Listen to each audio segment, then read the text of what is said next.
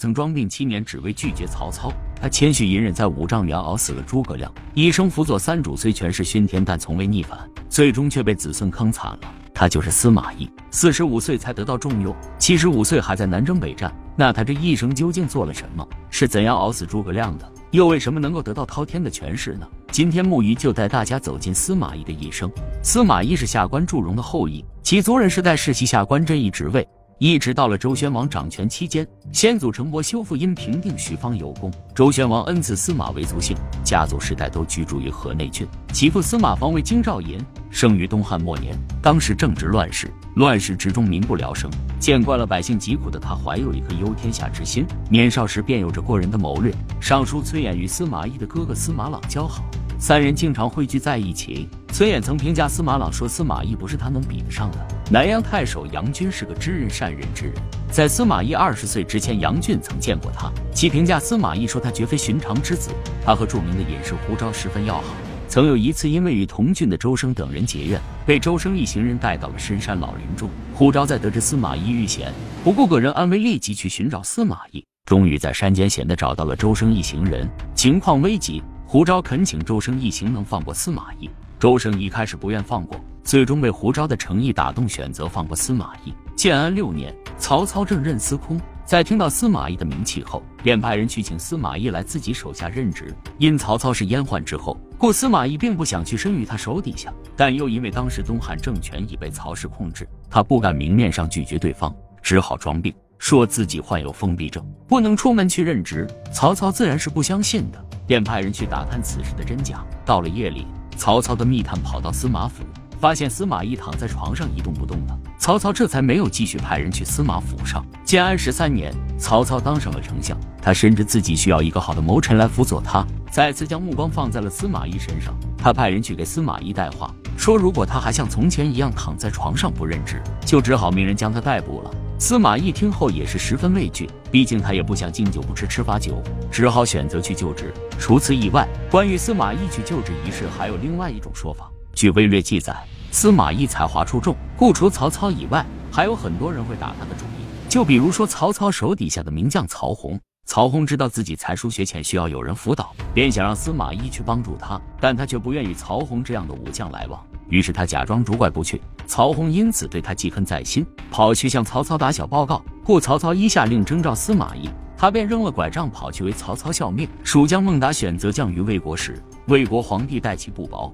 当时司马懿便认为此人不可信，但魏国皇帝不听。曹丕离世后，孟达便失了宠。之后，即便在暗中与蜀国丞相诸葛亮通信，意图谋反。诸葛亮怕夜长梦多，想促他快速谋反，便到卫星太守申一处有意泄露此事。孟达在得知此事以后，准备立即起兵。司马懿怕孟达突然发难，便派人去给孟达送信来稳住他。司马懿则暗中带兵准备去讨伐孟达。众将在得知此事以后，认为孟达与吴、蜀二国都有联络，便劝司马懿先静观其变。司马懿则认为应早日解决这一背信弃义之人，免得夜长梦多。于是他带兵日夜兼程赶去讨伐孟达。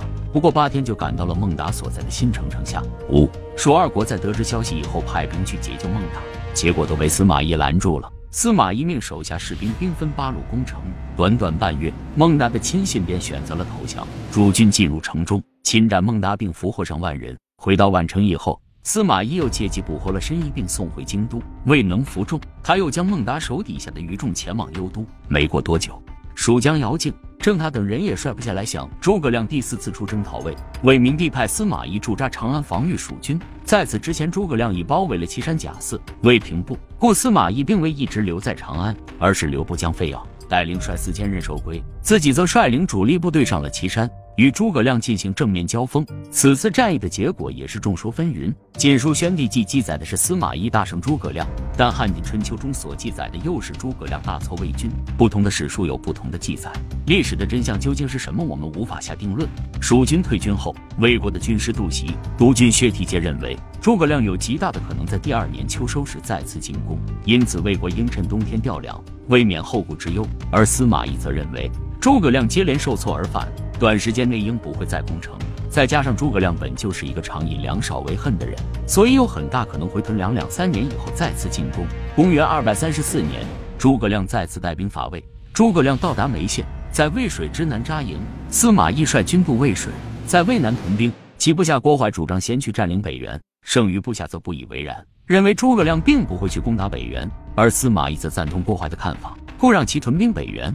诸葛亮夜攻阳遂，但因魏军早有准备，未能成功。吴蜀两国达成合作，十万吴军出征，配合蜀军一起伐魏，被蛮宠所拒。魏明帝率军亲自出征。吴军感受到压力，选择退兵。诸葛亮本想从渭水前进，但因有郭淮阻拦，只好选择退回去进攻司马懿。诸葛亮与司马懿相持百余日。诸葛亮曾数次向司马懿发出挑战，而司马懿皆不出战。诸葛亮遣派使者前去求战，在使者与司马懿交谈一番以后，司马懿告诉自己身边的人，说诸葛亮就要死了。果然。诸葛亮于当月便病故于五丈原之中，长达七年的诸葛亮讨魏就此结束。东汉末年，由于各类军阀混战，公孙路占据了辽东，这一局面对魏国本就不利。公孙渊继位为辽东太守以后，表现得十分不尊重魏国，而这也使得魏明帝震怒，便命荆州刺史冠秋俭前去讨伐。不曾想冠秋俭受阻，使得公孙渊更加得意。公孙渊进攀魏子立为燕王，并侵扰北方。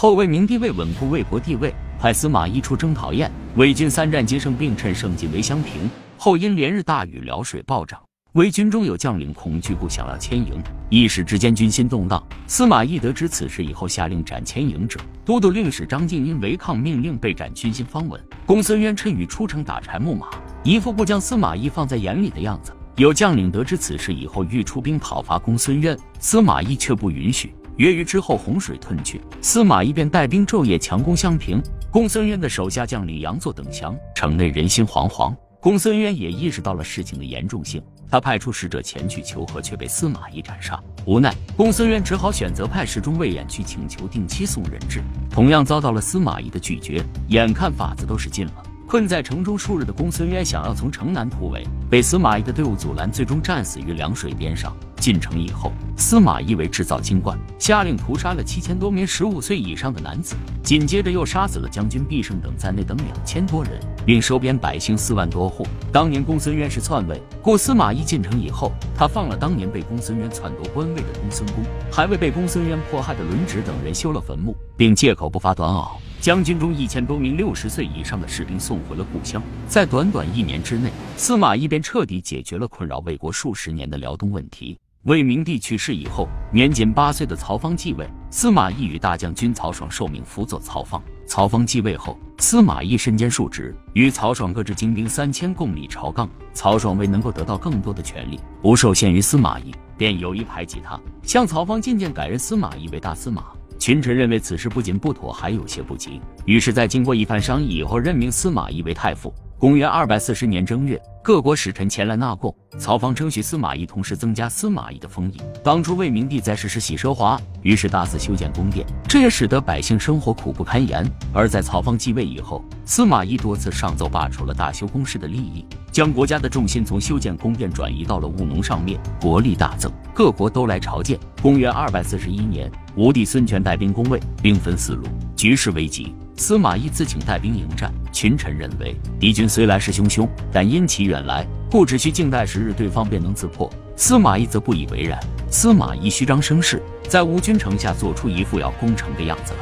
吴军军心不稳，士气受到打击，连夜撤退。司马懿乘势追击，吴军损失数万人，船舰物品等损失更是数不胜数。司马懿加封进爵，子弟十一人皆沾光被列侯。第二年春。